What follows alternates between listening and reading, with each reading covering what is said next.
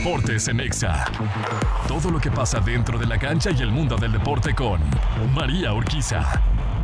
Yo estoy muy triste, porque sí, sí, aunque me duela en estos momentos, le voy a la América y vamos re mal, oigan. ¿Ustedes qué onda? ¿Qué equipo de fútbol le van? ¿Les gusta el fútbol? No. No se preocupen que aquí en Deportes hablamos no solamente de soccer, sino de todos los deportes. Víctor Rodríguez, él es el experto, el comentarista, el gran compañero y amigo. Víctor Rodríguez de Televisa, te escucho el día de hoy. María, qué gusto saludarte. Un abrazo fuerte para todos los amigos de EXA y arrancamos con la información deportiva. Hay que hablar de fútbol mexicano, por supuesto.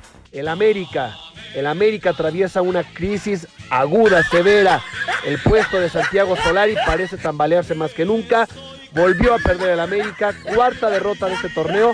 Se han jugado apenas seis fechas y cayeron en casa además ante los Tuzos del Pachuca tres goles a uno. Así es que el próximo partido de América ante Pumas parecería ser pues el que defina el futuro del director técnico argentino con las Águilas. En otro partido interesante, relevante de este fin de semana, las Chivas vuelven a perder. Esta vez cayeron ante el conjunto de León. Y bueno, pues es un equipo que también está dejando muchas dudas a su afición. No así Cruz Azul, que gana de manera categórica con goleada al equipo de los Diablos Rojos del Toluca. El Necaxa rescató un empate importante en la cancha del Estadio Caliente de Tijuana, uno por uno ante los Cholos. Y bueno, pues termina una fecha más en el fútbol mexicano, ya son seis fechas, es decir, ya se jugó la primera, tercera eh, parte de este torneo Grita México Clausura 2022. En el baloncesto del NBA nos vamos hasta Cleveland, donde el fin de semana se jugó el partido de estrellas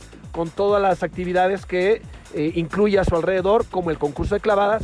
Y aquí me quiero detener, porque Juan Toscano Anderson, jugador de los Guerreros de Golden State, de origen mexicano, participó en este concurso de clavadas y obtuvo el segundo lugar. Utilizó la bandera de México incluso en los números de su jersey, situación que ha generado algo de polémica, pero bueno, es histórico lo que consiguió un segundo lugar para un jugador de origen mexicano en este concurso de clavadas. Y en el partido, bueno, pues el combinado de LeBron James se impuso al combinado de Kevin Durant con Stephen Curry como el jugador más valioso del partido. 50 puntos nada más y nada menos para el base de los guerreros de Golden State. Se jugó este partido de estrellas que normalmente marca la parte intermedia de la temporada regular. ¿Cómo ves María? ¿Cómo ven damas y caballeros?